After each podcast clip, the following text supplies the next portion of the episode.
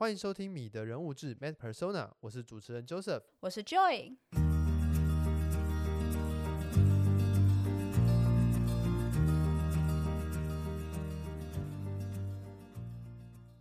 Joy，你知道医学生在成为住院医师的那几年之间呢、啊，会面临到一个很大的问题，叫做选科吗？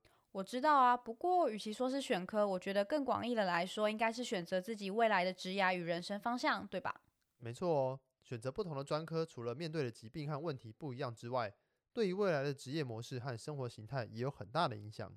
就我从旁观察，你在选择的过程中，除了参考自己在 run 科时的心得之外，还会仰赖临床遇到的老师、学长姐和各处打听来的消息，帮助自己理清想法。是啊。不过比较可惜的就是，常常 run 科的时间还很短暂，或是根本没有参与到科内核心的内容，导致资讯不足，没办法很客观的做决定。至于未来的出路和生活形态，也很常只接受到少数学长姐或是老师的个人经验。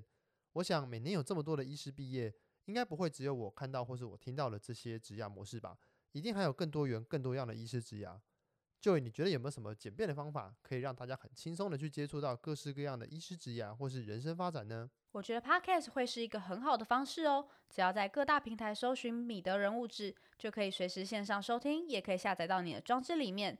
在你走路、开车或是在病历室打病历，各种没有办法专心的场景，只要戴上耳机，就能毫无压力的在米德人物志听到各式各样的医学生涯路线。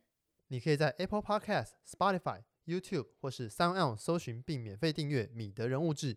米德人物志，欢迎你来听听大家的故事。